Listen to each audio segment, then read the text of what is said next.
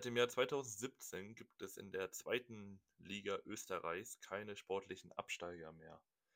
Ich begrüße euch ganz herzlich zum Comeback oder zum, zur ersten Aufnahme in 2023 von 100% unterklassig. Ich bin immer noch Darren Schmidt und ein gutes Stück näher an mich rangekommen. Immer noch nicht in einem Raum, aber äh, Mike Werner wieder in Braunschweig. Dachchen. Ja, hallo. Äh, Freue mich wieder hier zu sein im Lande, auch wenn ich hier eigentlich bei dem Wetter sofort wieder weg wollen würde. Ja, ähm, ja hast ja einen super Fakt mitgebracht. Schön langweilig, keine Absteiger, kann man vergessen. Das ist, Soll das? Das, das machen doch die Amis auch so. Die haben auch kein Abstiegssystem, ne? Da ist auch hm. die Geldverteilung, glaube ich, anders, dass dann der Letzte am meisten Geld kriegt, damit die Liga ausgeglichen bleibt. Aber ja, du hast ja, du hast ja, du hast ja keine Besitz, äh, du hast die Besitzer halt und mhm. das Draft-System und da, das belohnt halt die Schlechten. Und ja, geschlossene Ligen sind meiner Meinung nach komplett unattraktiv. Also kann ich gar nichts mit anfangen. Ja, also du hast ja auch keine Chance mal so als so diese, diese Stories, die es dann gibt, so, so ein Heidenheim oder so, die dann mal außer Versenkung irgendwie hochkommen, das gibt's ja dann gar nicht. Ja, erstens das und zweitens gibt es dann auch einfach, also man wird einfach nicht bestraft, dass man sehr schlecht gearbeitet hat, finde ich. Genau, das, das endet sogar teilweise da drin, dass dann Teams tanken, also dass sie ein Extraspiel verlieren. Ja, ja. Und ja, das ist natürlich nicht im Sinne des Sports. Also, ja, kannst du vergessen, sowas. Meiner Meinung nach auch so ein Grund, warum so die MLS, glaube ich, nie so wirklich so europäischem Fußball vergleichbar sein wird. Ja, Sagen wir eine ganz andere ist eine ganz andere Art von Fußball oder von Denken, die die da haben. Obwohl, also äh, die Amis holen ja jetzt so ein bisschen oder rühren ganz schön die Werbetrommel und ich glaube für 2026, wenn dann die WM da auch sein wird, könnte das schon gar nicht so uninteressant werden. Auch ähm, weil das ja dann in Kanada, ich finde, ich finde Kanada ist sogar relativ, also vor allem besser als die USA im Fußball, würde ich fast sagen, was so Talenteentwicklung und so angeht. Und dann haben wir natürlich noch Mexiko, die so eher den Fußball fühlen und wahrscheinlich jedem Fußballfan so am meisten bedeutet. Also von diesen drei Ländern, hätte ich fast schon gesagt.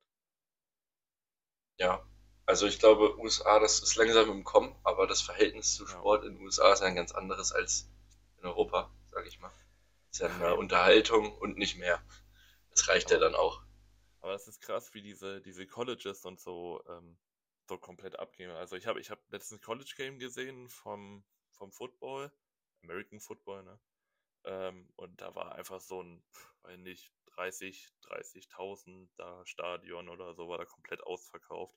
Also das ist schon crazy, wie die, wie die bei so einem Sport auch einfach so schon ganz jung, also das wäre, als wäre ein A-Jugendspiel im, weiß nicht, keine Ahnung, ja, im, im Eintrachtstadion komplett ausverkauft. Das kann man sich einfach gar nicht vorstellen, finde ich. Hm, ich war sogar einmal beim College Football äh, in meinem Auslandsjahr bei den Boise State University Broncos. Ähm, ja, war sogar ein ganz gutes Spiel.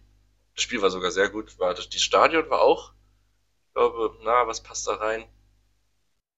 30.000, 33.000, irgendwie sowas. Und es waren so 20.000 da, also, oder 25.000, das, also ungefähr in dem Dreh war das. Mhm. Ja, hat auf jeden Fall Spaß gemacht. Ja, das für ein College, College Game ist schon krass. Ja, ja, das ist schon ganz cool. Ähm, wobei ich, ich, ich bevorzuge dann doch Europa noch, also Fußball. Ja. Und mit dem Drumherum, wie es bei uns in den Stadien abläuft, ist mir dann doch deutlich lieber. Auch wenn man so diese Vergleiche sieht zwischen amerikanischen Fußballfans und dann europäischen, also jetzt nicht nur die Deutschen natürlich, sondern die dann auch mal richtig helm gehen, wie, wie, keine Ahnung, Prag oder Griechenland. Oder, ja, Griechenland auch. Also, das ist schon, schon echt ein heftiger Unterschied, was ich, da denke ich mir, die, die amerikanischen Fans sehen auch auf, was hier so in Deutschland passiert, oder nicht in Deutschland, sondern in Europa passiert. Warum guckt man sich davon nichts ab? Also, ist das verboten? Ja, weil das ist ja, oder? das Verhältnis ist ja ganz anders als zum Sport, zu den Vereinen als hm. bei uns.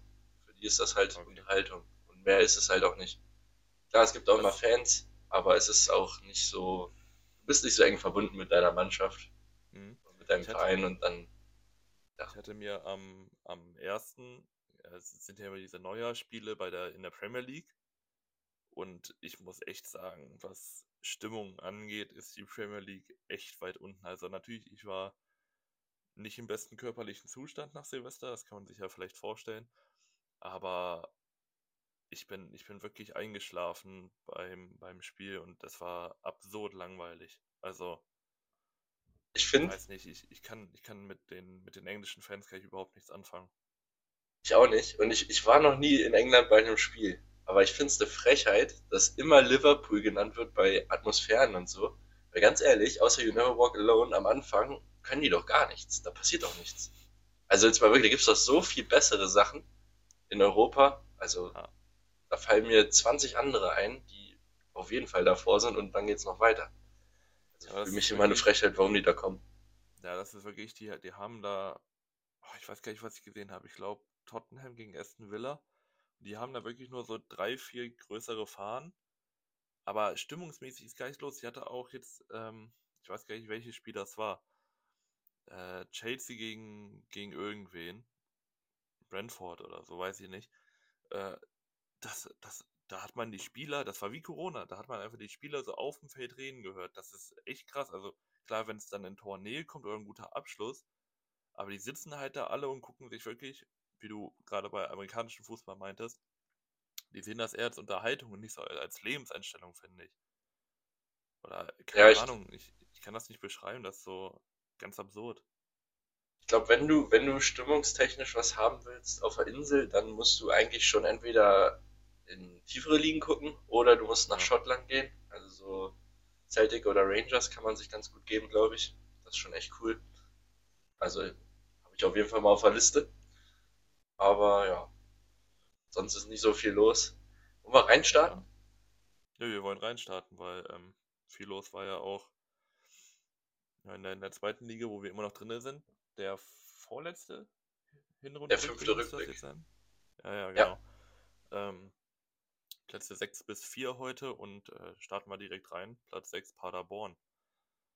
Die ja, bei 35 zu 22 Toren stehen, bilden damit die beste Offensive, sind aber auch tatsächlich gerade das äh, formschwächste Team.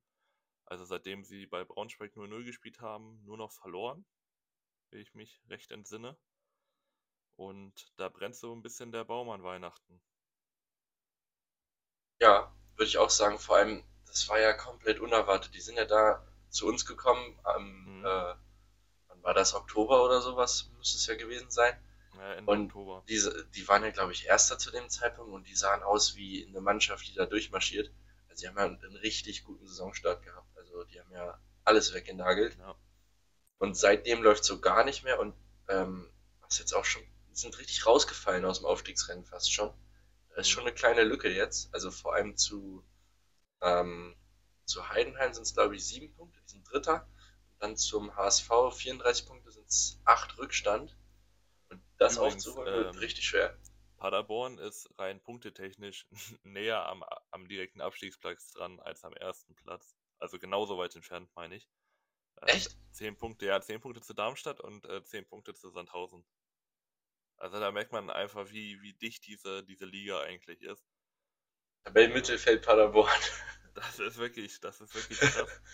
das ist, also sie haben ja, also wenn wir mal ein bisschen zum Stil kommen, Mhm. Spielen meistens mit einer Dreierkette. Es ist immer im Mittelfeld dann wechseln, ob es dann eine Viererreihe ist. Manchmal spielen sie auch mit einem einzigen Sechser, das ist meistens Ron Scheinberg und davor halt eine Viererreihe.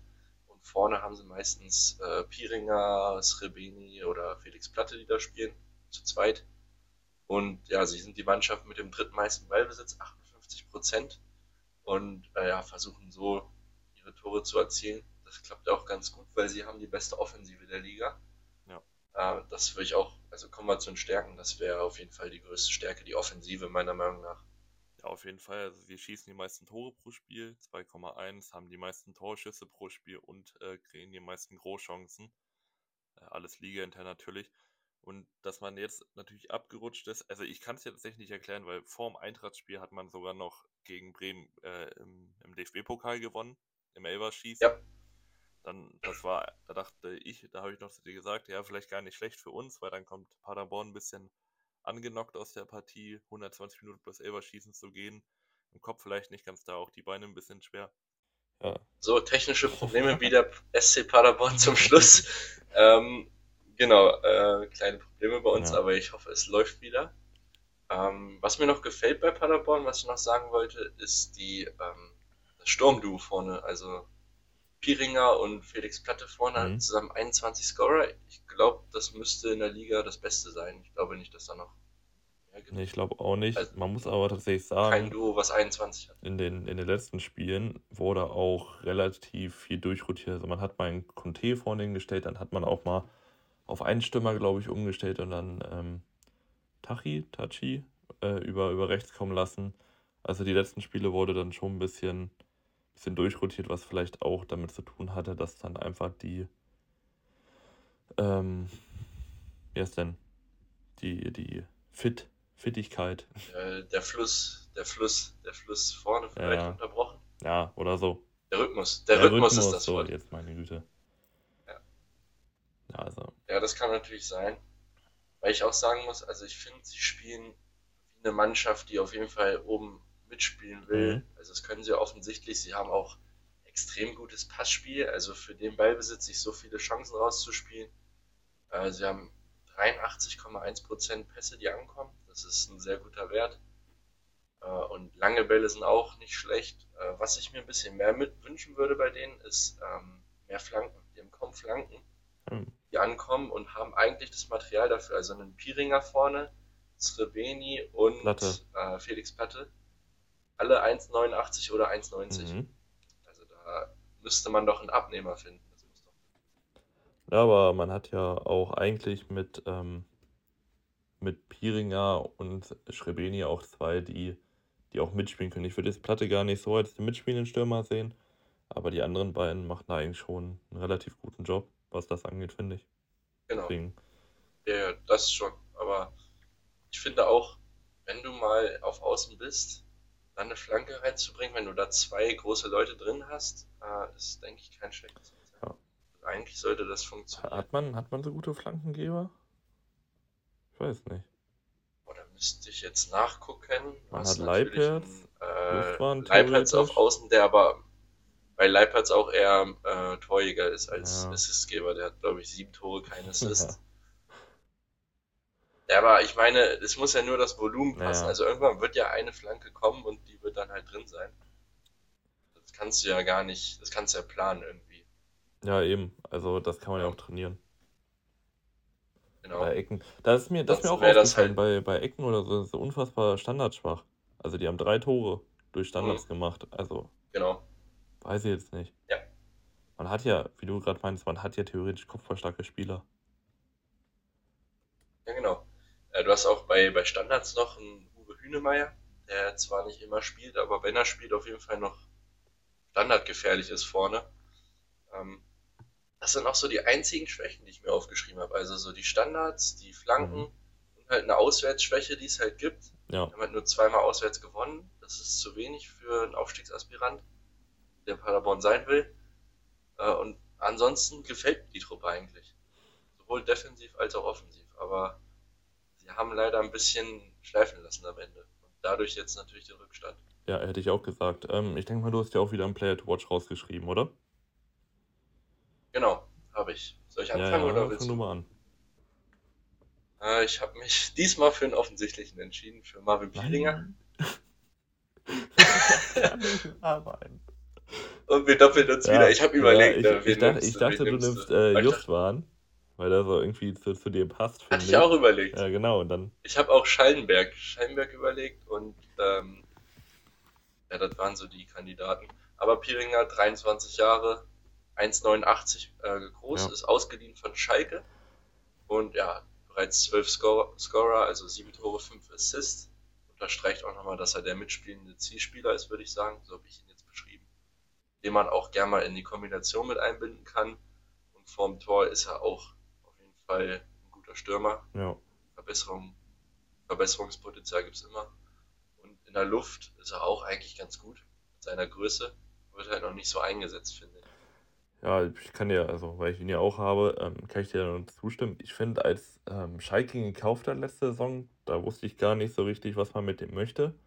Und man hat es ja auch gesehen, er hat wenig gespielt. Aber ich finde jetzt in Paderborn, vor allem dieser Doppelspitze, ich glaube, alleine Spitze könnte er nicht, aber in der Doppelspitze ist er eher so der mitspielende Stürmer, der auch mal einen Ball festmachen kann. Und äh, dass, er, dass er sieben Tore macht, hätte ich tatsächlich nicht erwartet, aber vorlagenmäßig auch unfassbar stark mit fünf. Deswegen Marvin. Ich denke mal ans, hm? ich denke mal ans Hamburg-Spiel, das Spiel Hamburg ja, gegen Paderborn. nach dem Einwurf. Ne? Andersrum, ne? wo genau, wo er nach dem Einwurf den Ball festmacht, abschirmt und dann äh, ablegt auf Leitplatz, glaube ich. Ja. Ähm, das ist so, so habe ich den im Kopf. Also so ein Spieler, der auch das Auge hat für den Nebenmann. Genau. Äh, das ist auf jeden Fall ein guter Spieler. Ich denke auch perspektivisch auf lange Sicht sicherlich einer, der auch Chancen in der ersten Liga bekommen wird. Ist ja noch relativ jung. Ja, eben 23, glaube ich. Da ist noch ein bisschen. Also, also seine Passquoten sind gar nicht mal so gut aber die kann man ja noch verbessern. Außerdem ist halt Stürmer und nee, da ist halt viel Risiko drin und Gegner drin. Ich wollte gerade sagen, also offensive ja Passquoten sind ja immer eher so ein bisschen, naja, weil meistens ist das dann der letzte Pass oder der vorletzte Pass, den sie spielen. Und dann. Und du hast ja immer, du hast ja immer einen Gegner. Ja, ja eben. Würdest du. Hast du noch? Ja? Würdest du. Genau. Ähm, ähm, ja, wie gesagt, die Flanken. Mhm. Und ich würde mir noch einen, also für hinten, für die Tiefe einfach einen, noch einen Sechser wünschen, für, also für Ron Schallenberg, dass man da noch einen Ersatz mhm. hat, der dann auch bestmöglich auch noch die Innenverteidigung nochmal spielen könnte. Wäre so mein Transfer. Also ich habe jetzt keinen Namen, ja. aber das wäre die Position, wo ich gucken würde. Ich, ich habe mir aufgeschrieben, man müsste halt wirklich nur auf Abgänge reagieren. Also wenn jetzt irgendwer im, im Winter verlässt oder so, dann dass man da halt nachbessert. Eigentlich bräuchte man keinen. Ich habe mir jetzt noch den noch einen Innenverteidiger, weil die Breite immer gar nicht schlecht ist. Und man sieht ja bei Braunschweig, dass ähm, dass jetzt gerade viele Verletzte vor allem auch hinten geben kann. Bei irgendwelchen dämlichen Zweikämpfen oder so. Deswegen einfach noch ein I vor als Breite. Hab mir da aber auch keinen aus, rausgeschrieben. Am besten jemand, der nicht viel kostet und auch zufrieden ist, wenn er, wenn er mal nicht so viel spielt. Er kann auch wieder Laie sein. Eben. Weil der Kern ist ja, der Kern ist gut. Ja, ja, eben. Der Kern gefällt mir auf jeden Fall. Deine Prognose? Ja. ja, also meine Prognose ist, dass Paderborn eigentlich zu gut ist, um noch abzurutschen. Deshalb glaube ich, dass es eher noch hochgeht. Ja. Aber es ist, Wachstum ist begrenzt, weil die Lücke einfach schon zu groß ist. Also maximal holen sie Heidenheim noch ein. Das ist wirklich, wenn alles gut läuft, sieben Punkte aufzuholen. Aber Darmstadt und Hamburg sind für mich weg. Äh, und Deshalb Dritter oder Vierter. Einer der beiden Plätze wird. Ich habe Vierten oder Fünften. Weil ich glaube nicht, dass sie Heidenheim noch holen. Ja, eigentlich nicht. Das ist nur der Idealfall. Ja, gut. Dann wären wir mit Paderborn durch. Ja. Ich, ich lächle gerade schon, weil jetzt kommt das Lieblingsthema. Ich auch. Das Lieblingsthema. Äh, ja, wir haben ein schwieriges Thema heute. Willst du reinstarten? Ja, wir gehen nach Niedersachsen ähm, zu, zu Westpeine, wie wir sie nennen. Also wir reden jetzt über Hannover. Ähm, wir sind natürlich jetzt voreingenommen durch, durch äh, unserem Verein, sage ich mal, aber wir werden das hier natürlich mit Statistiken und alles relativ neutral halten. Äh, Hannover hatte einen relativ guten Saisonstart. Oh nee, der Saisonstart war durchwachsen, aber danach haben sie relativ schnell Siege eingefahren. Und am Ende war es dann relativ durchwachsen, sodass sie am Ende 28 Punkte haben. Ähm, Torverhältnis von 25 zu 18. Das macht sie zur neuntbesten Offensive und zur zweitbesten Defensive. Und ja, das ist so der Saisonverlauf. Der Spielstil mhm. ist eine Dreierkette mit einer Viererreihe davor. Und dann vorne meistens mit Nielsen hinter zwei Spitzen. Das ist dann oft Maxi Bayer oder Hendrik Weidand. Und sie haben ja jetzt nicht wirklich wenig Ballbesitz, aber jetzt auch nicht, auch keine Mannschaft, die jetzt unbedingt das Spiel macht. Nicht erwähnenswert viel. Genau, 48 Prozent. Ja. Das, ja. Äh, man hat ja. Es kommt immer auf den man Gegner. Man hat ja am Anfang der Saison von der, ich glaube, Viererkette war es, äh, letzte Saison noch auf die Dreierkette umgestellt und ich finde vor allem, dass äh, Derek Köhn, der Linksverteidiger, und äh, Moroja, der Rechtsverteidiger, äh, vor allem sehr stark davon profitieren. Also die schalten sich vorne extrem viel ein. Derry Köhn jetzt schon mit vier Vorlagen, Moroja mit einer Vorlage und drei Toren. Also da ist schon echt viel Offensivgefahr dabei, auch mit Bayer, Teuchert, Nielsen, dieses Dreieck da vorne. Nielsen in dieser, na ich würde gar nicht sagen 10, weil das ist er de facto nicht. Hängende Spitze ist das. Ja, es ist eher hängende Spitze, genau, das hätte ich auch gesagt. Ja, und äh, da kann man dann schon, schon mal was mit anfangen. Ein Problem, was ich jetzt gesagt hätte, wären äh, eine kleine Auswärtsschwäche. Sie kassieren auswärts doppelt so viele Tore wie heim. Schon zwölf auswärts kassiert und sechs heim. Könnte man natürlich auch als Stärke vorlegen, dass man heim einfach sehr, sehr eine sehr große. Ich hab's als ja, Stärke. Gut, guck. Ich hab's als Stärke. Ich habe ich hab gesagt, Heimstärke 17. Wenn du 17 Punkte in acht Spielen zu Hause holst, hast du wohl eine Heimstärke. Ja, ich glaube, sie haben fünf Siege, zwei Unentschieden, nur einmal verloren zu Hause. Ja, das ist sehr gut. Auswärts ist es, ist aber auch nicht schlecht auswärts. Also, also man muss immer daran, Hannover daran messen, dass sie ja aufsteigen wollen und ja. da ist es vielleicht ein bisschen wenig, aber generell ist es nicht schlecht, was sie auswärts machen. Ja, und ähm, sie kassieren die zweitmeisten Schüsse aufs Tor. Also das spricht ja auch für eine ja, etwas ja, schwächere oder zurückhaltende Abwehrleistung bei Zweikämpfen oder Balleroberung. Vielleicht auch ein bisschen ungestüm, weil sie jetzt die äh, Mannschaft mit den drittmeisten Fouls und haben auch die drittmeisten gelben Karten. Also da ist man vielleicht ein bisschen hm, übermotiviert, aber dann in manchen Szenen auch einfach zu, zu übermotiviert und lässt sich dann mit einem Haken oder so ins Leere rutschen. Aber ich denke mal, hier Mann der Stunde mit 92 Schüssen aufs Tor bis jetzt äh, hat Hannover kassiert und davon wurden 76 gehalten. Ron Robert Zieler muss man hier auf jeden Fall mit reinnehmen. Der Mann ist in absoluter Topform, hält 4,2 äh, Bälle pro Spiel. Das ist absoluter Topwert in der Liga. Und dass der nochmal so aus der, aus der Asche kommt wie der Phoenix, hätte ich nicht erwartet. Nee, also, also äh, für mich, also ich kann es jetzt vorwegnehmen, ich habe ihn als Player to watch. Ah, scheiße. Ich habe mich jetzt mal für den Torwart entschieden. Ja, wir nehmen immer die gleichen. Aber ähm, ich, ja, Zieler für mich mit, mit großem Abstand sogar ja. der beste Keeper in der zweiten Liga. Also der hat auch äh, einen von zwei Elfer gehalten noch. Und ich finde auch so, was Strafraumbeherrschung angeht und äh, so mit dem Ball am Fuß, da gibt es nichts Besseres in der Liga und das ist eigentlich ein Bundesliga-Torwart. Ja. Hat ja auch Nationalmannschaft gespielt und vorher bei, eigentlich mal bei United oder so. Ich da, oder liege ich da oh, ganz falsch? Nicht. Da, also er war auf jeden Fall bei Stuttgart. Da hat er die schöne Einwurftor kassiert. Ja, genau das. Aber er war vorher auch schon bei, bei Hannover. Ja. Ähm, Irgendwo war er noch in der. Aber ja, für mich. glaube ich. Ich weiß auch nicht. Ich glaube, das war's. Ja, aber auf jeden Fall, äh, egal, ob, also ich, ich bin hier absolut kein, kein Hannover-Befürworter, aber jeder Hannover-Fan muss sich bewusst sein, dass Ron Robert Zieler diese Mannschaft fast alleine auf diesem Platz getragen hat, wo sie gerade stehen. Das muss man sich einfach mal zu Augen führen, da muss man auch realistisch sein, weil Zieler hat eine Fangquote von 81,6%. Der zweite dahinter ist bei 76%, glaube ich, ich weiß gerade nicht wer. Aber Zieler hält Hannover komplett drinne im Aufstiegsrennen und einfach oben in der oberen Tabellenhälfte. Ist einfach so. Ja, genau. Also ich finde, er macht aus einer soliden Defensive, also äh, schlecht ist sie nicht, aber halt auch nicht aufstiegswürdig. Mhm. Da macht er halt eine gute Defensive draus. Sehr gute sogar. Und ähm, was ich, die größte, das größte Problem, was ich bei Hannover sehe, ist die Offensive. Äh, und zwar, weil sie da irgendwie Durchschnitt sind. In jeder Statistik ist egal, ob du bei Abschlüssen guckst, bei Großchancen oder bei Vorschüssen. Also da sind sie überall so Neunter, Achter, Siebter. Äh, bei Flanken sind es nur 13. Also irgendwie ist da keine herausstechende Qualität. Also kein.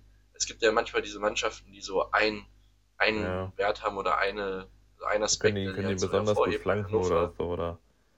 Aber genau. Bei Hannover finde ich den irgendwie nicht. Auch bei den Pässen. Also ich finde eine Passquote von 73,5% für Hannover echt nicht gut. Also das ist eher im unteren Drittel anzusiedeln. Und auch bei langen Bällen und Querpässen sind sie 13. Äh, ja, weiß nicht, ob, also vielleicht liegt das auch daran, dass sie auch manchmal auf Konter spielen, dass es halt ein bisschen risikoreicher ist. Aber ich hätte mir da von Hannover. Ja, aber, aber also Allgemein sind sie Durchschnitt. Auch bei abgefangenen Bällen pro Spiel sind sie Achter. Bei erfolgreichen Ballabnahmen sind sie 16. Torverhinderung pro Spiel sind sie 6. Also Hannover ist Durchschnitt und Ron Robert Zieler holt sie halt wirklich weit hoch. Man muss das einfach sagen. Also Hannover würde ohne Zieler wahrscheinlich so zwischen 8 und 11 stehen. Hätte ich fast gesagt. Ja. So, und, es gibt auch, also es gibt, das denken wir uns ja nicht aus, es gibt auch Statistiken dazu. Also von, ist mein Computer hier gerade ausgegangen, von Y-Scout, die Expected Goals und Gegentore. Daraus ergibt sich auch immer ein Expected Points Wert und der ist bei 20,8. Äh, und damit wären sie jetzt äh, 13. Ja. Und ja, ihr Torverhältnis wäre, also wenn man nach den XG geht, 22 bzw. 23 zu 28 circa. Äh, also 10 Gegentore mehr und 3 weniger geschossen. Äh, dass sie das überperformen, ist natürlich gut, aber man muss natürlich auch aufpassen. Ich finde, sie haben, ich habe es mir mal angeguckt, ähm, viele Siege. Mhm. Sie haben selten komplett überzeugt. Sie haben 4-0 in Magdeburg gewonnen, das war sicherlich ein sehr gutes Spiel. Aber auch zum Beispiel gegen Regensburg und Rostock mehr als glücklich gewonnen, finde ich. Und auch gegen Sandhausen und Karlsruhe war das doch sehr eng und es hätte anders ausgehen können. Also überzeugend wirkt es nicht. Nö, hätte ich jetzt auch nicht gesagt. Deswegen, ich glaube auch nicht, dass die die Pace bis zum Ende halten können. Ich glaube auch irgendwann wird vielleicht Onroa Zieler auch mal einen mehr reinlassen. Ähm, meine Prognose wäre jetzt Fünfter bis Achter. Also ich denke mal, es geht eher nach unten als nach oben. Was hättest du gesagt? Ja, bin ich bei dir. Ich habe, ähm, ich, ich überlege mal so ein bisschen, wenn ich das mache, welches Team rutscht dafür ja, hoch. Gut. Und ich sehe Paderborn ganz klar noch vorbeirutschen. Und ja, dann sind sie auf sechs und danach ist halt die Frage, wie gut Kiel und Düsseldorf noch in der Rückrunde performen. Also so sechs bis acht. Ja, ich würd, also ich würde Düsseldorf wahrscheinlich also weiter. über Hannover stellen, weil Düsseldorf schon besseren Fußball spielt, finde ich. Ja, weiter runter geht's ja. nicht, weil hinter Kiel kommt ja diese Lücke ja. zu Rostock und das, nee, das wird nicht passieren, aber ja, relativ enttäuschend würde ich das für Hannover nennen. Also sechs bis acht, das haben denke mal, das haben sie sich nicht so vorgestellt. Nö. Sollte es so kommen. Nö, haben sie wahrscheinlich auch nicht. Äh, hast du noch welche, also Änderungen oder, oder Transfers oder so? Ja, also, also keine mhm. Namen, aber äh, was auf jeden Fall gebraucht ist, finde ich, ist irgendein Kreativelement im mhm. Mittelfeld, der so ein bisschen Spielwitz reinbringt oder auch mal so eine Komponente, wo man da mal heraussticht. Also irgendwie so ein Spieler, der entweder besonders gut flankt oder Steilpässe spielen kann, der da so ein bisschen aus diesem Durchschnitt mal was, mal was Besseres rausmacht. Ja. ja tut ja. mir ja leid, aber wenn du in jeder Statistik auf 9 bist, ja, ist nicht schlecht, aber ist ja. auch nicht gut. Und ähm, Innenverteidiger würde ich mir auch noch wünschen, so ein bisschen zur genau. Stabilisierung, genau. dass man ein bisschen Last von Zieler nimmt und dann denke ich mal, wird es für den Aufstieg nicht mehr reichen aber man spielt dann eine gute Rückrunde. Greifen sie dann im nächsten Jahr wieder an. Gibt es zwei neue ja, Derbys. Verlieren nochmal gegen Braunschweig heim und dann, dann passt das für diese Saison. Nee, ich habe mir, hab mir auch einen Innenverteidiger rausgeschrieben, weil ich finde, was hinten so rumläuft, gibt mir jetzt nicht dieses Hurra-Momentum. Also man hat äh, mit Are MB und äh, Phil Neumann hat man zwar sehr, sehr, er ist ein Junge und ähm, wahrscheinlich Entwicklungspotenzial ist da auch sehr stark. Äh, aber dann mit äh, Burner, der gibt mir einfach nichts, finde ich. Und deswegen habe ich nochmal eine Liga drunter geguckt in Ingolstadt. Und da läuft zufällig ein, ein 27-jähriger Innenverteidiger rum, der sich auf den Namen Visa Muslio schimpft und äh, ist 1,98, äh, 1,89 groß, hat noch ein Jahr Vertrag, also heißt er läuft ähm, 24 aus. Ob der zu holen ist, wird schwer, aber er bringt eine 78% Passquote und 65% Zweikampfquote mit.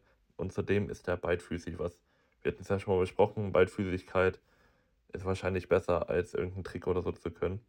Und wenn man den hinten reinstellt mit den beiden Jungen daneben, könnte das, glaube ich, klappen. Ich glaube, der hat auch noch ein bisschen. Das macht dich auch. Hm? Das Gute an Beidfüßigkeit bei Verteidigern ist auch, dass es dich einfach pressingresistenter macht, weil du einfach mit beiden, äh, mit beiden Füßen halt sicher ja. bist und auch einen langen Ball spielen kannst, der auch ankommt wahrscheinlich.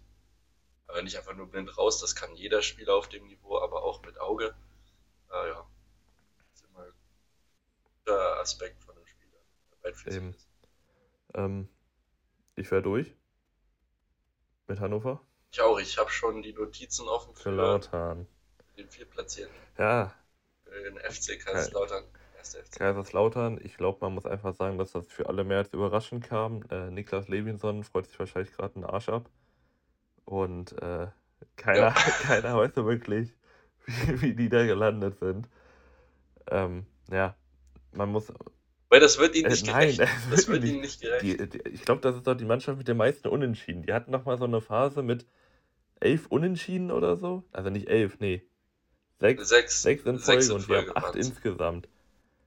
Also, weiß ich nicht. Wie die da oben stehen können, ich, ich verstehe es also nicht. Sie haben. Doch, ich verstehe es relativ gut. Also, meiner Meinung nach, äh, also erstmal haben sie 29 Punkte.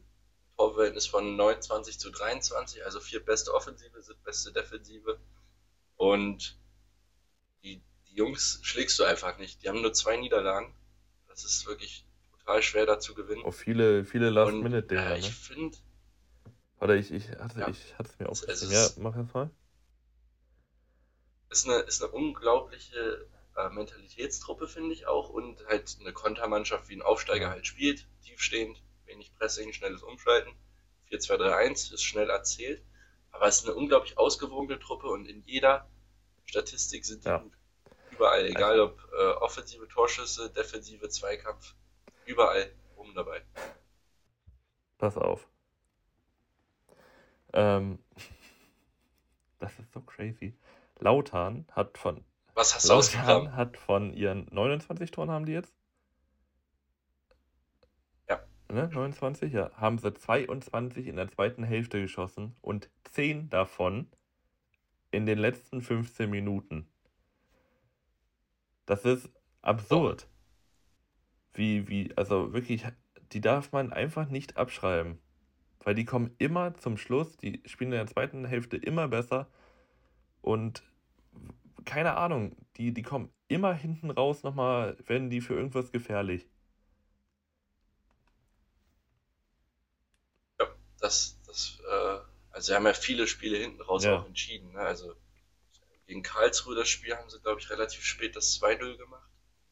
Äh, gegen Düsseldorf, äh, letzter Spieltag. In der Nachspielzeit, was fällt mir noch ein? Keine gegen Hannover, erster Spieltag. Alles in der Nachspielzeit gefühlt. Hatten die nicht. Äh, ja, doch, auch, nee, das war äh, Lautern. Nee, nee, es war Karlsruhe. Ja. Was der Truppe auch hilft, ist, ich finde, die haben eine, eine echt gute Erfahrung in der Truppe. Also die ganzen Leistungsträger sind entweder also immer mindestens 28. Also Luther mhm. hast du, dann Terence Boyd, Terrence Kevin Kraus, Boyd. Zurückzimmer. Wie kann ein Terence? Das kannst du weitermachen. Wie kann ein Terence Boyd in der zweiten Liga. Ich verstehe es nicht, wirklich. Das ist krass. Ich hätte auch nicht gedacht, dass er das so überträgt, wirklich. Das ist so verrückt. Also, sie haben ja noch ähm, weitere Stärke, die sie auf jeden mhm. Fall haben, sind äh, Standards. Da sind sie auf jeden Fall richtig gut. Standardtore, äh, auch gegen, gegen uns, gegen Braunschweig auch per Standard getroffen. Und jeder, also ich, ich kann mich noch an das Spiel erinnern, jede Ecke war gefährlich. Jede Ecke war ein gefühltes Gegentor für uns. Ähm, und was mir noch gefällt, ist die Variabilität. Also es gibt ja viele Mannschaften, die irgendwie so diesen einen Spieler mhm. haben oder zwei. Aber bei Lautern irgendwie gar nicht. Also was Torjäger angeht, klar, Boyd vorne mit sieben oder sowas, aber dahinter noch sieben Spieler mit mindestens zwei Toren, wobei man wunderlich jetzt rausrechnen muss, weil der ist ja, ja nicht mehr da. Und bei Vorlagen sieht es genauso aus mit Marlon Ritter, der halt äh, sechs Vorlagen hat. Und dann kommen halt noch ähm, Redondo und Clement, die beide mindestens drei haben. Also einer von beiden hat noch vier.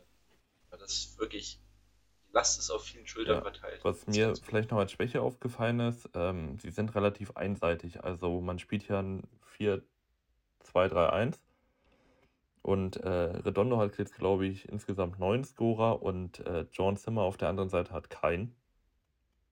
Also vielleicht sollte man da nochmal auf der rechten, rechten Seite was machen, finde ich.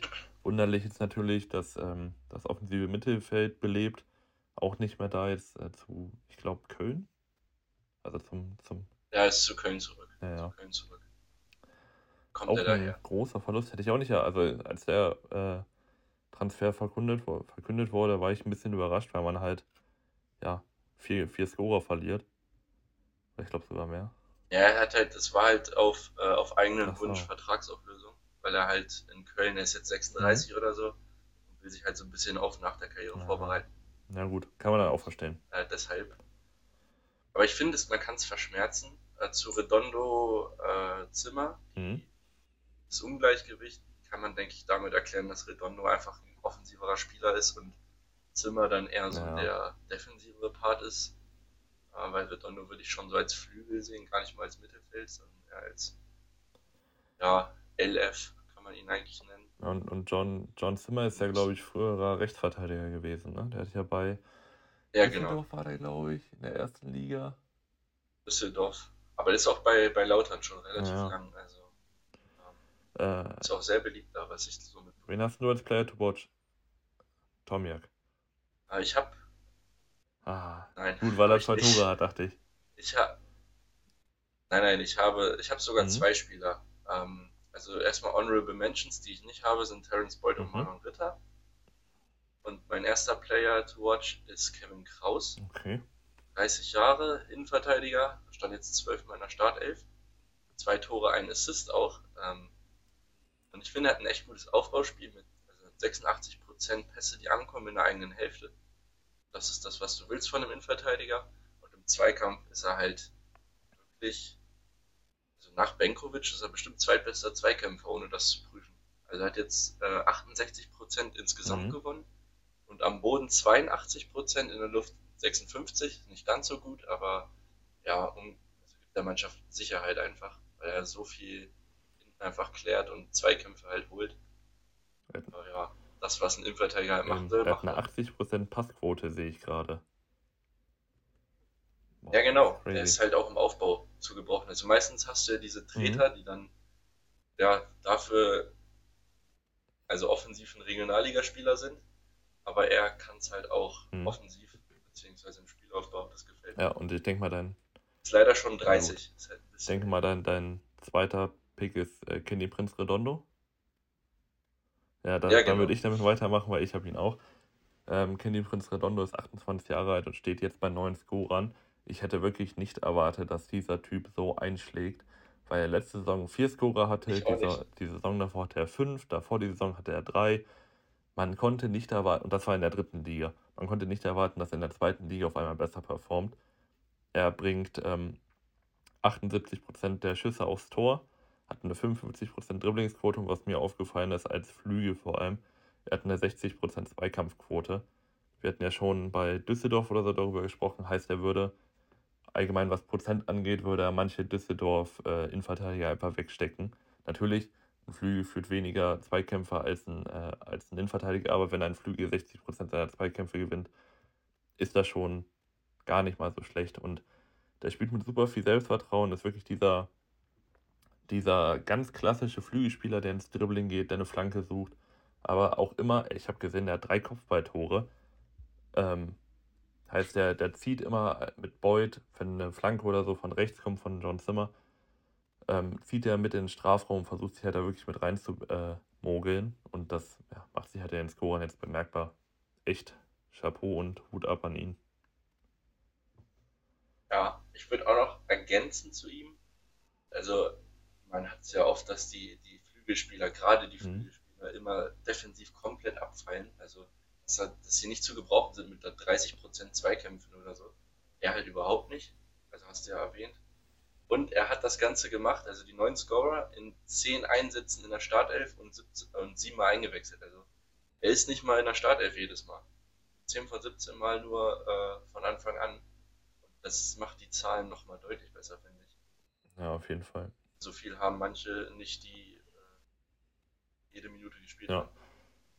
Den könnte man auch öfter bringen. Auf jeden Fall. Aber ich meine, Dirk Schuster bekommt recht, indem er Redondo am Ende bringt, weil die Verteidiger vielleicht dann auch aufmachen müssen oder so. Dann mit seinem Tempo ist das schon gar nicht schlecht. Ähm, Änderungen oder mögliche Transfers? Nicht nötig. Mhm. Also, sie haben, sie sind als Aufsteiger Vierter und das auch nicht unverdient. Was soll man da groß verbessern. Du kannst immer irgendwas verbessern, aber ich sehe jetzt keinen Bedarf ja. irgendwo. Also man hat jetzt ähm, vorgestern, glaube ich, Nikolai Rapp verpflichtet. Äh, als Laie von, von Werder Bremen, Innenverteidiger, 1,85 groß, 26 Jahre alt, letzte, äh, letzte Saison Zweitliga gespielt, hat Erfahrung, 77% Passquote, 5, äh, 57% Zweikampfquote und er bringt halt Erfahrung mit, was wichtig ist. Gibt der äh, Mannschaft auch nochmal Sicherheit und vor allem Breite. Und ich hätte jetzt gesagt, man bräuchte wirklich, um einfach auch Redondo zu entlasten, jemanden fürs rechte Mittelfeld, rechten Flügel. Vielleicht würde ich sogar Zimmer wieder auf einen, auf einen Rechtsverteidiger schieben, weil mir Durm einfach nicht so gefällt, muss ich sagen. Aber auf der rechten Seite ist wirklich Zimmer, Nullscorer, Opoku, ich glaube zwei, also ein Tor, eine Vorlage. Das ist schon ein bisschen mager. Und ich habe mir jetzt rein was Scorer angeht, tatsächlich jemanden geholt, der, der nicht überragt. Äh, drei Vorlagen, ein Tor. Klingt jetzt erstmal nicht so vielversprechend, hat aber 29 Chancen kreiert. Heißt 3,3 pro Spiel und würde damit Bolt und ähm, Redondo und Zimmer, äh, Zimmer und äh, Ritter einfach offensiv diese Vorlagen geben, weil diese Vorlagen bei Wien Wiesbaden nicht verwertet werden. Und ich rede hier von Timon Goppel, 26 Jahre alt. Und ich glaube, der hat auch noch ein bisschen Zweitliganiveau in sich. Und diese, diese, das ist jetzt so ein bisschen Moneyball-Geschichte. Man guckt nicht nach Scorern, sondern man guckt die Qualitäten an, die dieser Spieler mitbringt. Und diese, diese Chancen, die er kreiert, die würde, glaube ich, Boyd besser umsetzen als jemand bei Wien Wiesbaden. Und deswegen Timon Goppel für den rechten Außen. Also ich, man erkennt ein Muster bei unseren Transfers. Entweder zweite Mannschaft oder Wien Wiesbaden. ich, also generell, Wiesbaden ist auch schon ziemlich leer gekauft. Ich, ich gucke mir ja immer vorher an, wo, wo kaufen die, die Vereine normalerweise ein. Also zum Beispiel, ähm, wer war denn das jetzt letztens? Irgendwer hat in Belgien öfter eingekauft, manche kaufen in der, in der, in der Championship, also in der zweiten, zweiten englischen Liga. Und da gucke ich mich dann um, aber viele äh, kaufen halt entweder erste Liga Laien oder dritte Liga irgendwie da weg. Ja, und deswegen dritte mhm. Liga. Ja. Ähm, wo landet Lautern deiner Meinung nach am Ende? Einfach weil es ein Aufsteiger ist. Fällt es mir schwer, das jetzt zu sagen, aber ich glaube vier bis sechs. Es ist wirklich so. Ich, ich glaube daran, dass sie die Pace halten können. Ich glaube nicht, dass sie weiter einbrechen. Ich glaube aber auch nicht dran, dass sie noch Heidenheim überholen können. Ja, stimme ich dir auch wieder zu. Ich habe sie genau auf 5 getippt. Na gut. Genau auf 5. Also wir wollen nächste Woche nochmal irgendwie eine Art Tabelle oder irgendwas in der Richtung machen. Mhm. Ich sag nur so viel, Paderborn rutscht hoch. Auf 3 bis 4 hatten wir eben. Das heißt, Lauter muss noch einen runter. Und da Hannover meiner Meinung nach Lauter nicht holen wird und die dahinter auch nicht, sind sie Fünfter. Ey, ich, und damit haben sie ich, jegliches Ziel übertroffen. Ich wäre auch nicht überrascht, wenn sie am Ende der Saison auf einmal äh, in der Relegation spielen. Und wahrscheinlich gewinnen sie das dann auch. Nee.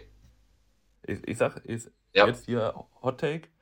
Wenn Kaiserslautern in die Relegation kommt, gewinnen sie die auch. Dankeschön. Hier, hier habt ihr es zuerst gehört. Ich bin gerade überlegen. gerade überlegen, wer kommt da in Frage? Also Hertha ist da unten Augsburg. drin. Äh, Augsburg. Aber wenn sie gegen Augsburg spielen, gewinnen sie das, glaube ich. Oder Augsburg naja, ist eine eklige Truppe. Genau, Augsburg ist. Wir haben es ja schon öfter besprochen. Augsburg ist halt eine Scheißtruppe. Augsburg kann so Zweitliga-Fußball auch mal gut mitgehen, glaube ich. Also unten in der ersten Liga stehen gerade Bochum, Schalke, Stuttgart. Wenn sie gegen Bochum oder Schalke spielen, gewinnen sie das. Stuttgart? Also ich sage Bochum, Schalke, Stuttgart schlagen sie. Dann steht unten noch Hertha und Augsburg. Hertha wird eng, ich glaube, mit Sandro Schwarz. Ich glaube, dass die was ja. so kämpferisch, das kämpferisch angeht, gar nicht mehr so schlecht. Ich glaube, gegen, gegen Hertha und Augsburg kann schwer werden. Spieler nicht mehr haben. Hertha, Augsburg wird schwer. Die äh, Stuttgart, Bochum, Schalke knallen sie weg. Ja, das glaube ich auch. Vor allem Schalke, weil mit, bei Schalke ist so, bei Stuttgart auch, da ist so viel Druck auf den Kessel, mhm. das, das ist. Also, ja. was, was wäre das denn für eine Relegation? Terence Boyd gegen Simon Terodde. und keiner will den Ball das haben. Das wäre echt cool. Ja, das wäre oh, auch äh, atmosphärisch und so, wäre das auch ja, da, das wäre auch allerhöchste Kategorie. Also, ich wäre dabei, also ganz ehrlich, wenn, wenn ich mir aussuche, ne, auch wenn Lautern äh, ein bisschen Rivale war letztes Jahr bei uns ja, ja. in der dritten Liga. Aber wenn ich mir aussuchen kann, ob Lautern oder Heidenheim aufsteigen, ne? nehme ich aber sowas von Kaiserslautern. Stell, stell, dir mal, stell dir mal Relegationsspiel Heidenheim gegen Augsburg vor. Boah. Eieiei. Bin ich Heidenheimer. Sag ich dir, wie es ist. Ja, ich bin immer, ich bin immer für die zweite Liga. Ja, meistens. Kommt, kommt halt manchmal auf den, also wenn man persönliche Abneigungen hat, aber meistens ja. Sa Sag mir, dass du über Hannover sprichst, ohne zu sagen, dass du Hannover äh, meinst. Nein, nein, nein, nein, nein. Ich, war, ich hatte mal, das heißt persönliche Abneigung, aber wenn, also Hamburg gegen Hertha, da war ich mir ziemlich unsicher, wobei ich Hertha schon unten sehen wollte. Ja, eben weil Hertha halt scheiße gespielt hat. Aber, ist, aber Windhorst ist jetzt auch weg. Also, dann will ich Hertha schon in der Bundesliga haben. Das ist halt immer manchmal. Kann man sich aussuchen, wen man, wen man da haben will. Ist ja, ja egal, teilweise. Kannst du auch mal die Meinung wechseln. Oh. Ja klar, wenn Hannover Relegation spielt, dann bin ich natürlich für den Erstligisten. also, weil äh, das Einzige, was passieren kann, was aber nicht passieren wird, ist, wenn Wolfsburg da Ich habe auch gerade überlegt. Also, also dann, dann würde ich aber ganz stark ins Überlegen kommen. Da würde ich sagen, ist mir scheißegal, glaube ich. Achso, und Le Leipzig ist Leipzig-Hoffenheim. Äh, Hoffenheim? Ja, auch, die sollen auch runter. Wenn, wenn einer dieser Truppen mal absteigen könnte, ist mir auch egal, wer aufsteigt. Ja, gut. Ähm, ich denke mal, wir haben jetzt genug über Auf-, Auf und Abstieg geredet. Du bist fertig mit Lautern? Ich bin fertig. Äh, wollen wir eine kleine Pause machen? Na, ich kann auch noch weiterziehen. Ja, ich, ich muss mal kurz aufs Tor. okay, dann bis gleich. Bis gleich. So, wir sind zurück aus der Pause und ja. da wir jetzt fertig sind mit dem, für heute, mit dem Rückblick, einer fehlt ja noch, gehen wir jetzt weiter in ein Segment, was wir jetzt, ich glaube, die letzten beiden Male nicht mehr hatten. Mhm. Und zwar geht es wieder über den Tellerrand hinaus heute. Über den Tellerrand. Ähm, ja, beide genau. haben wieder was mitgebracht. Und äh, wir hatten gerade im Off besprochen, dass du, glaube ich, anfangen willst heute. Ähm, ja.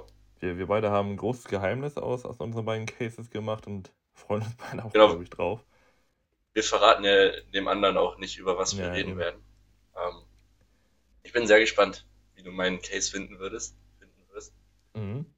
Äh, ich fange einfach mal an. Äh, mein Verein ist ein großer Traditionsclub. Er hat letztes Jahr in der abgelaufenen Saison den sechsten Platz belegt, 43 Punkte aus 27 Spielen bei 33 Toren zu 23 Gegentoren.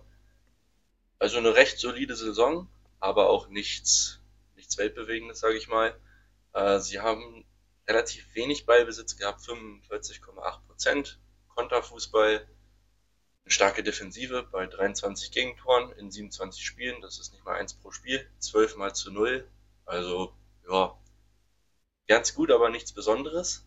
Äh, ich mhm. rede natürlich äh, von einem großen Club, der in Zeiten von Investoren und äh, irgendwelchen Staatsfonds immer noch in Händen der Mitgliedern liegt, was ihn sehr sympathisch macht, finde ich. Ähm, er war doch schon zwölfmal Meister, konnte international auch schon einige Pokale gewinnen.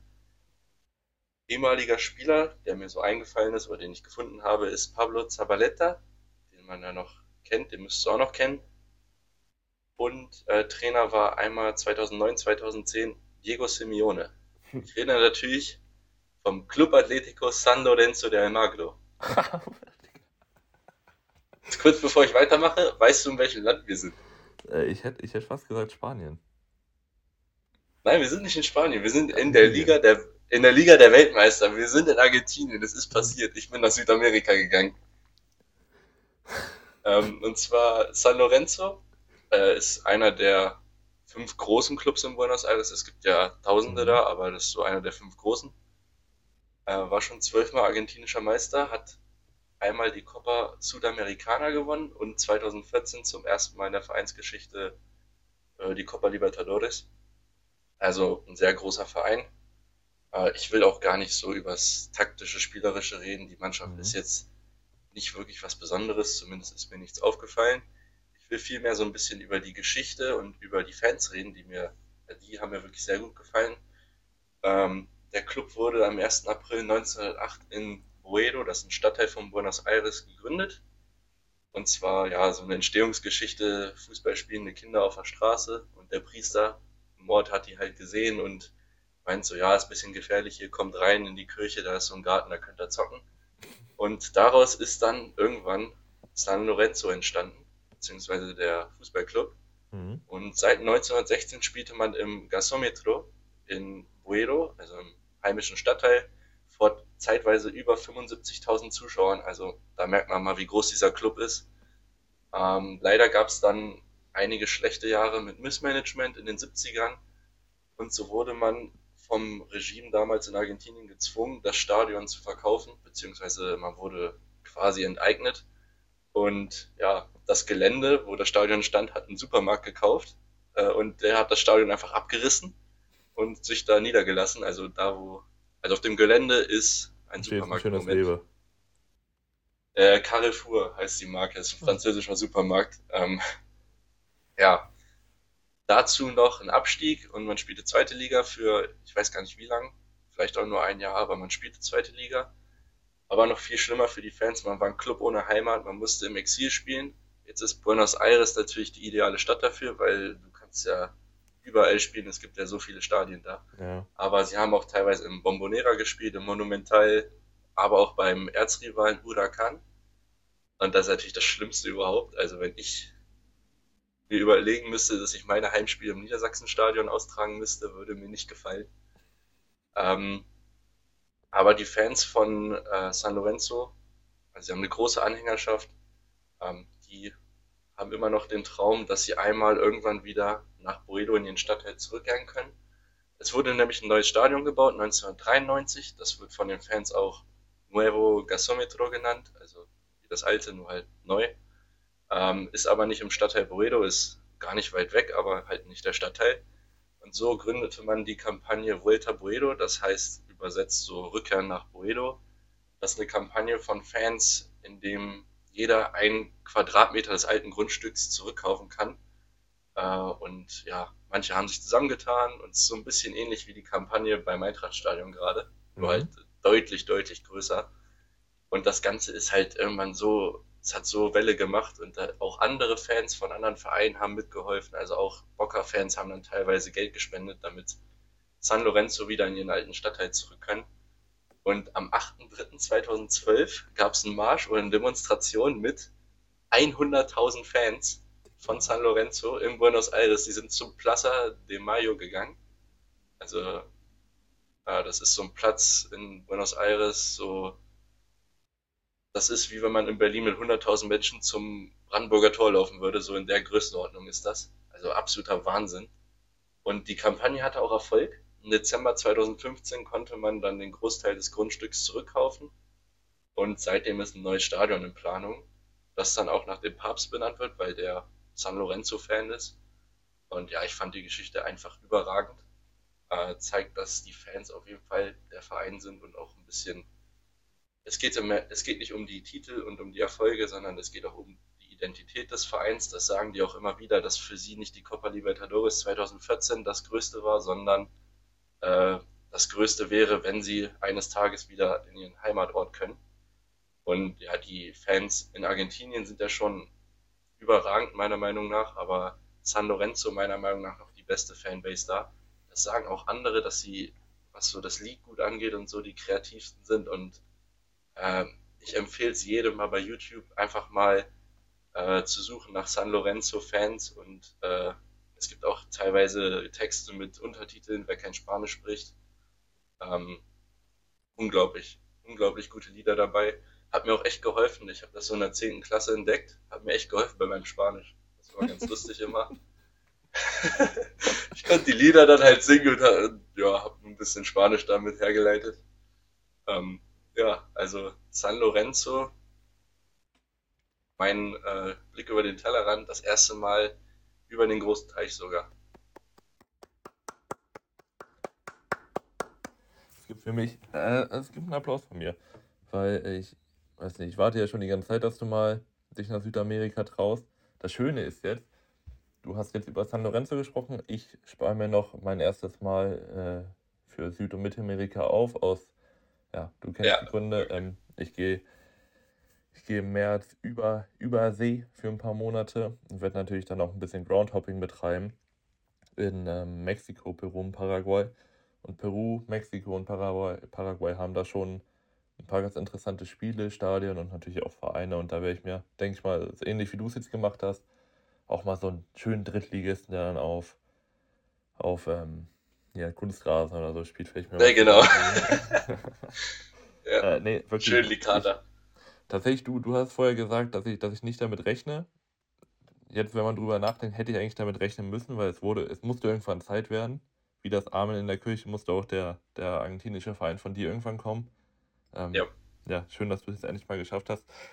Mit meinem Case kannst du nicht. Warte, ich bin noch, ich will noch ein, ein, ein Ding noch, ein Ding noch zu mhm. Buenos Aires. Ich möchte in meinem Leben einmal in diese Stadt reisen.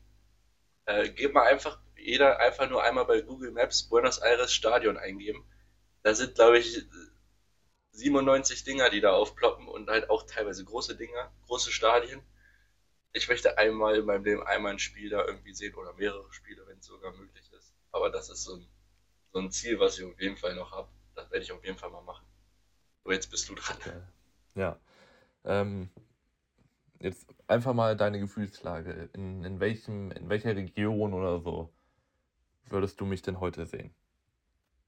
Boah, ich habe gar kein Gefühl, ich sehe dich in Europa, aber ähm, mhm. boah, wir hatten, wir hatten jetzt so, so Südeuro, also Südosteuropa noch nicht so viel. Das ist ja immer die Türkei, aber vielleicht, also entweder sehe ich dich da irgendwo im Balkan oder in Skandinavien. Ja, okay. Nee, beides falsch. ähm, Schade. ich denke mal, ich denke mal gleich, wenn ich die Titelliste vorlese, wirst du schon denken, wo ich bin. Mein Verein wurde 1987 gegründet und hat bis heute sechsmal die Premier League gewonnen, viermal den FA Cup, viermal den FA League Cup und einmal die Champions League.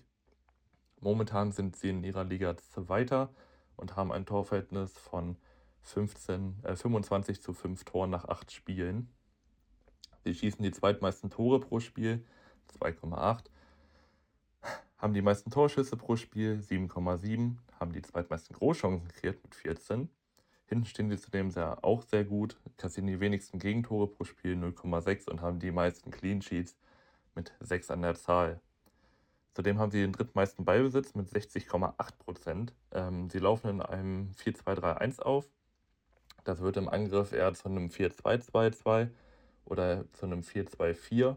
Also da werden dann ähm, der, der Zehner rückt dann als zweite Spitze mit nach vorne. Die Außen kleben wirklich an den Außen und äh, die Außenverteidiger greifen auch mit an, äh, hinterlaufen aber nicht die, die Flügel, sondern spielen eher invers. Also so ein bisschen Hilfestellung zum Sechser bieten sich dann an. Und so hat man dann doch sehr, eine sehr, sehr kompakte und ähm, gefährliche Offensive oder allgemein Defensive natürlich auch. Du hast jetzt gerade schon gehört, was denkst du? Was habe ich? Ich habe gerade die Tabelle aufgemacht. Ne? Mhm. Also, äh, Sheffield United, aber haben die mal Champions League gewonnen? Nee, weil ähm, ich habe dich nee, offensichtlich irregeführt. Ich ja, äh, rede, rede von Arsenal London Women's Team. Frauenfußball, Junge. Oh, ganz starkes Ding. Weil wir hatten, damit, wir hatten damit hast du mich jetzt wirklich auf dem falschen Fuß Genau. Weil wir hatten das äh, Verbot bekommen, natürlich die äh, Top 5 Ligen. Und das Schöne ist, die Premier League, also die Women's Premier League, äh, zählt nicht unter die Top 5 Ligen. Und ich dachte, es wird Zeit, wirklich die Liga oder halt, ja, eigentlich der Sport, der am Fußball, der mit dem Fußball zu tun hat, dem muss man am meisten Aufmerksamkeit gönnen und das ist Frauenfußball. Ich hatte, äh, ja. wie ich drauf gekommen bin, möchte ich kurz sagen. Ähm, ich hatte eine, eine Compilation auf, auf einer auf einem Social Media Account gesehen, wo ich mir schon wieder dachte, hey, das kann doch nicht wahr sein, warum wird das immer schlecht gemacht? Also da wurde wieder ähm, Männerfußball mit Frauenfußball verglichen, aber wieder so ganz stereotypisch. Weil da wurde beim Männerfußball wurde dann der, der Fallrückzieher von Ronaldo genommen und ähm, beim Frauenfußball wurde irgendein Rückpassfehler oder so genommen. Also das, ist, das ist so weit weg von der Wirklichkeit. Und habe ich mir zur Aufgabe gemacht, erstens einen Case zu nehmen der, der den Frauenfußball äh, repräsentiert. darauf aufmerksam zu machen, dass man diesen unterstützen sollte. Und er ist spielerisch auch gar nicht schlecht. Ich habe jetzt Arsenal London genommen, weil die, finde ich, sehr, sehr erfrischenden Fußball spielen. Und äh, mir wäre irgendwie die Bundesliga ein bisschen zu langweilig gewesen, deswegen die Premier League. Das ist mein Case. Ich finde, über Frauenfußball gibt es sehr, sehr viel zu reden. Man sollte über Aufmerksamkeit machen. Aber was mich wirklich am meisten gestört hat, ist, dass, dass so Äpfel mit Birnen einfach verglichen wird. Also klar, sie spielen den gleichen Sport, aber man, wenn, wenn man so einen Vergleich macht, dann muss man, finde ich, auch den Vergleich machen mit dem Ronaldo-Fallrückzieher und irgendein Kreisliga-Fell oder so. Ja, dann den, dann, ähm, dann den hier den äh, Einwurf von Zieler. Den möchte ja, ich genau. gerne dann. Das, das ist, das ist, also ich habe ich hab mir, ich glaube, zehn Spiele oder so von äh, Arsenal geguckt, zwei Champions League und ich glaube alle, alle Spiele, die sie jetzt in der Premier League hatten. Und da war kein einziger Fehler dabei. Also das Problem ist, Frauen sind im Durchschnitt kleiner. Sie, äh, der Premier League-Schnitt liegt bei 1,72. Das entspricht einem 16-jährigen Jungen. Dadurch ist natürlich auch mehr, mehr Räume da, was gar nicht schlecht ist, weil dadurch auch dementsprechend mehr Tore fallen. Heißt, eigentlich ist äh, Frauenfußball sogar vom, vom Unterhaltungsfaktor, weil Tore bringen natürlich Unterhaltung, ähm, einfach interessanter. Zudem ist der Vergleich einfach ja, dumm oder einfach schon nicht gegeben, wenn man äh, First Men's Teams gegen First Women's Teams irgendwie bringt. Es gab mal, äh, ich weiß nicht, ob du das gesehen hattest. Da hat, ich weiß, worauf du hinaus willst. Äh, wo, ähm, die U15-Mannschaften? Ach so, ja, das auch. Aber da hatte Crystal Palace First Team gegen Crystal Palace Women's Team. Und Crystal Palace Women's Team ist nicht mal in der Premier League drinne. Und man muss sagen, es sind halt diese ganzen strukturellen Dinge noch nicht da, wie diese äh, NLZs und die ganze Ausbildung ist noch nicht so ausgereift. Also man muss sagen, wenn zum Beispiel jetzt Crystal Palace gegen, gegen das First Women's Team im Training spielt, dann ist das so, als würde, als würde Crystal Palace gegen einen Drittligisten oder so spielen. Das ist einfach ein, ein Vergleich, der absolut hakt. Natürlich dann auch körperliche Voraussetzungen so sind nochmal was ganz anderes. Aber das Problem ist einfach, ja, dass, dass Women, also dass Frauenfußball einfach so, so abgetan wird. Obwohl ich Frauenfußball super interessant finde. Ich habe auch ähm, drei Freundinnen, die spielen jetzt, also zwei beim HSV, eine beim, beim VfL. Da war ich auch schon äh, einmal zugucken. Das ist gar nicht so schlecht. Also es ist, es ist nicht schlecht. So, ich, ich würde mir lieber Frauenfußball angucken als, als meine ganzen Kreisligaspiele, weil Kreisliga kann man sich wirklich nicht angucken und Frauenfußball kann man sich angucken. Man muss es wirklich sagen. Ja. Was ich, was ich, also ich stimme dir zu, aber ich glaube, es wird in den nächsten Jahren auch nur besser werden. Mhm. Ähm, was, was halt ein bisschen schade ist manchmal, du hast halt noch Leistungsgefälle drin in den Ligen. Also ja. wenn du die Bundesliga anguckst, Wolfsburg, Bayern, Hoffenheim, Frankfurt, so die jetzt ganz gut sind. Ja, Aber danach hast du. Ja, genau, dann hast du manchmal diese, diese Freak-Ergebnisse, wo, wo es dann 9-0 ausgeht. Aber das wird ja in der. Ich denke, ja, ich gehe mal davon aus, dass es in den nächsten Jahren besser werden wird, dass das auch ein bisschen sich angleichen wird. Und ich meine jetzt, ähm, boah, also die EM letztes, letztes Jahr kann man ja jetzt sagen, ist ja mhm denke ich mal, Werbung für den, Sport, für den Frauenfußball gewesen. Und dieses Jahr ist, ist auch irgendwas. Ich glaube, äh, EM. EM. WM, WM, WM müsste sein. WM? Ja. WM, in, aber in Australien, glaube ich. Meine ich. Ja, auf jeden Fall. Guck kurz ähm, nach.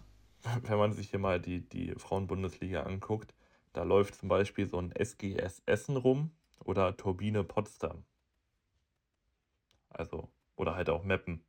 Weil Potsdam gut war früher. Potsdam war ja früher gut, aber mittlerweile das, halt auch nicht. Das sind jetzt nicht die Vereine, auf, auf die man sich so, die es nicht Augenschmaus bereiten. Und da muss halt irgendwas strukturell verändert werden. Also klar, es geht einfach noch nicht, dass, dass Frauen irgendwie genauso viel bezahlt werden wie, wie Männer, weil einfach der, der Zuschauerumschwung, die ganzen Einnahmen und so noch gar nicht da sind. Aber ich finde, äh, man kommt immer weiterhin in eine Richtung, wo das besser wird.